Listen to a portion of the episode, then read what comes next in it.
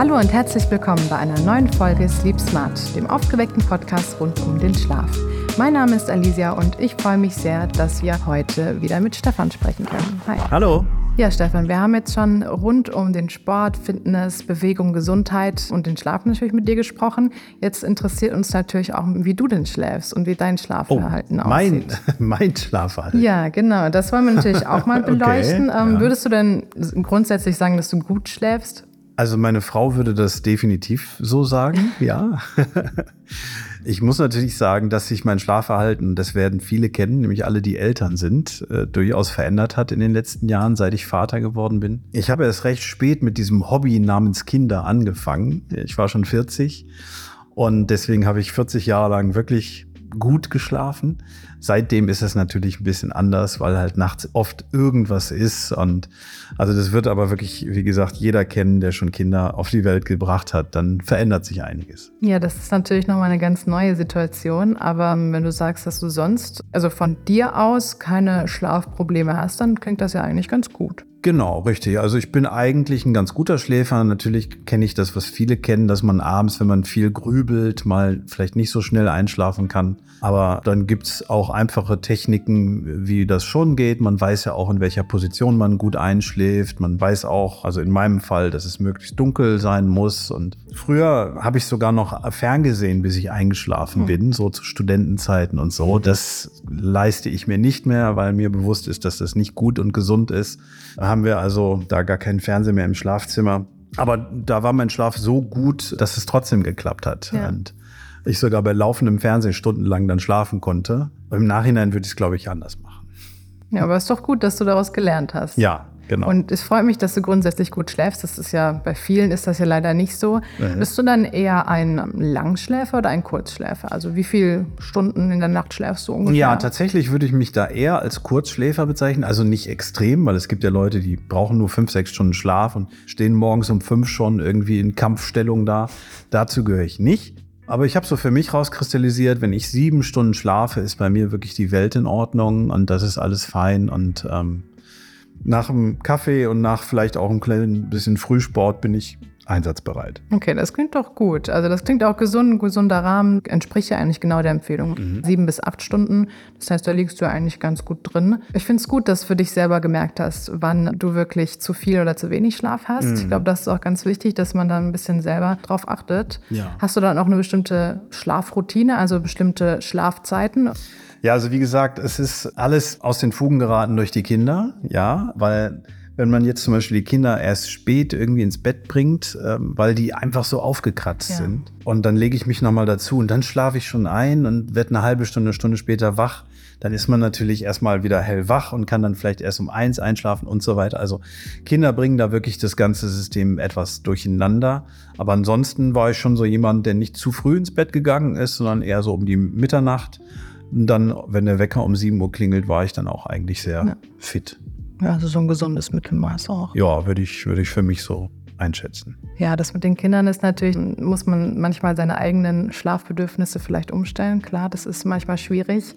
Hast du denn auch eine bestimmte Abendroutine, die du dann abends machst? Also klar, vielleicht jetzt inzwischen mit den Kindern natürlich auch, aber vielleicht auch bevor deine Kinder da waren. Hast du irgendwas was dir hilft? Ja, also das verändert sich fast von Dekade zu Dekade. Also früher habe ich tatsächlich abends trainiert und auch relativ lange noch trainiert. Dann war ich teilweise erst um 10 zu Hause vom Training. Mhm. Dann später durchs Studium, wenn ich ehrlich bin, war ich dann auch abends oft unterwegs mit den äh, Kommilitonen oder so. Dann hat sich das schon mal da verändert.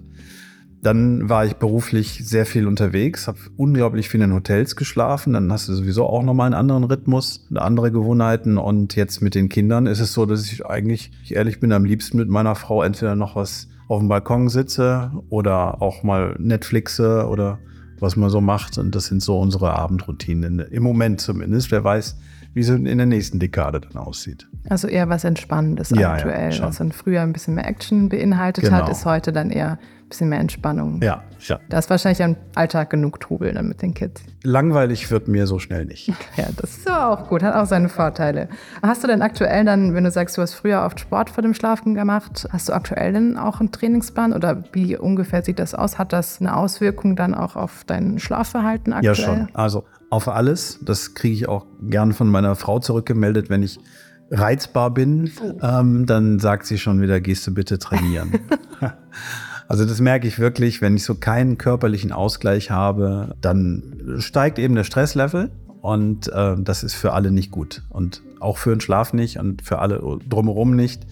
Und deswegen, ähm, ja, ich gehe immer weiter trainieren, versuche mir jetzt öfter wieder auch da eine Trainingsroutine oder Hygiene anzueignen, um einfach wieder mehr Ausgleich zu schaffen. Hast du dann auch bestimmte Trainingszeiten eben, dass du sagst? Ähm, die können unterschiedlich sein. Da nehme ich mir auch zwischendurch mal den Luxus raus ähm, während der Homeoffice-Zeiten, dass ich dann einfach mit Telefon natürlich bin erreichbar, aber ich bin dann eben auf der Trainingsfläche. Was ich aber in meinem Job jetzt gar nicht so schlimm finde, weil ich bin ja Fitnessprofessor und wenn ich dann auch auf der Fitnesstrainingsfläche zu sehen bin und nicht nur im Büro oder im Labor, ist es vielleicht sogar äh, umso glaubhafter. Ja, das stimmt. Und die Abwechslung ist dann sicher auch ganz angenehm, wenn man genau. das immer so ein bisschen wechseln kann. Genau. Ähm, wenn wir schon beim Sport sind, vielleicht hast du eine Lieblingssportart? Oh, schwer zu sagen, weil ich meine, ich mache jetzt seit 33 Jahren Krafttraining. Irgendwann wird es natürlich so, dass du nicht mehr dich immer drauf freust. Mhm. Kennt Wenn, man. Ja, genau. Also ich mache nach wie vor gerne Krafttraining, gar keine Frage, Muskeltraining. Aber wenn ich jetzt zum Beispiel mit Freunden im Sommer auf dem Beachvolleyballfeld stehe, dann werden, glaube ich, mehr Endorphine ausgeschüttet bei mir. Ja, das klingt auch nach Spaß. Ja. Also das ist gut. Passiert nur leider zu selten. Beachvolleyball, ja, ist aber anstrengend, ne? Ja, das darf Sport gerne sein. Hast du auch recht. Du musst ja ein bisschen wehtun, oder? Also das ja, gehört ja dazu. Genau, du hast aber Sport, ist ja eben nicht nur dein Hobby, sondern auch dein Beruf. Hat das irgendeinen bestimmten Grund, dass du früher mal gesagt hast, Sport ist einfach meine Leidenschaft, ich möchte das auch zum Beruf machen oder wie bist du da hingekommen? Tatsächlich hatten wir damals im Gymnasium so eine Berufsberatung und da kam einer, ähm, der gesagt hat, wenn ich euch einen Tipp geben darf für euer Leben, sucht nicht danach, wo ihr das meiste Geld mit verdient, sondern sucht danach, wo ihr einfach happy mit seid und wo ihr jeden Tag Lust drauf habt. Und das hat mich damals schon beeindruckt, auch wenn ich erst einige Jahre später Abitur gemacht habe. Aber das hat sicherlich mit dazu beigetragen, das zu tun, wo ich Lust drauf habe. Und ich bin nach wie vor sehr dankbar, dass ich das gemacht habe, weil ich habe fast nie das Gefühl, dass ich morgens arbeiten muss. Das ist doch das Schönste, was man sagen kann. Das ist doch toll, wenn man so einen Beruf hat, genau, der einem oh. so viel Spaß macht und wo so viel Motivation dann auch dahinter steckt. Das klingt echt super.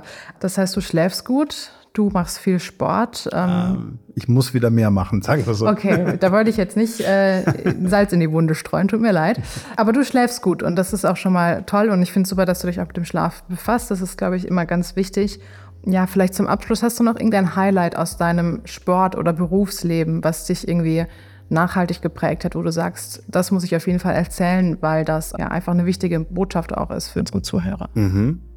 Ja, also ich glaube tatsächlich, ich habe es, glaube ich, überproportional oft erwähnt, aber man merkt erst, wie wichtig Schlaf ist, wenn man Vater wird oder Mutter wird. Ja. Weil vorher nimmt man es als absolute Selbstverständlichkeit hin, macht sich vielleicht auch deswegen nicht so viel Gedanken drüber. Und es braucht, glaube ich, einfach immer so ein Aufruckeln, damit man sich damit beschäftigt und es bewusst wahrnimmt. Das muss nicht Kinder sein, das kann ja auch Schlafstörungen zum Beispiel sein, die viele Menschen betreffen. Ja. Einschlaf-, Durchschlafstörungen. Also da bin ich sehr dankbar, dass ich da nicht zugehöre. Aber ich habe es dann halt durch die Kinder bekommen. Und äh, von daher glaube ich, man muss viele Dinge einfach bewusster sehen. Äh, auch, was weiß ich, das tägliche Atmen, ja, dass wir jetzt hier sitzen und kommunizieren können. Und wann nehme ich meine Atmung wahr oder ernst? Erstmal, wenn ich Atemprobleme bekomme, zum Beispiel. Ja, ja.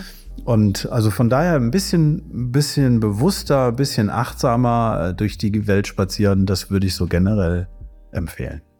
Super. Vielen, vielen Dank. Das kann ich auch nur so ähm, unterstützen. Das ist ein super Tipp. Ganz, ganz wichtig, dass man auf sich achtet und auch etwas für die Gesundheit tut. Genau. Dann sage ich danke, Stefan, für den kleinen Einblick in dein Schlaf- und Sportverhalten. Und, ähm, Sehr gerne. Super, dass du da warst bei uns im Podcast. Vielleicht kommst du ja mal wieder vorbei. Immer gerne. Super. Dann sage ich erstmal Tschüss und das war's für diese Folge.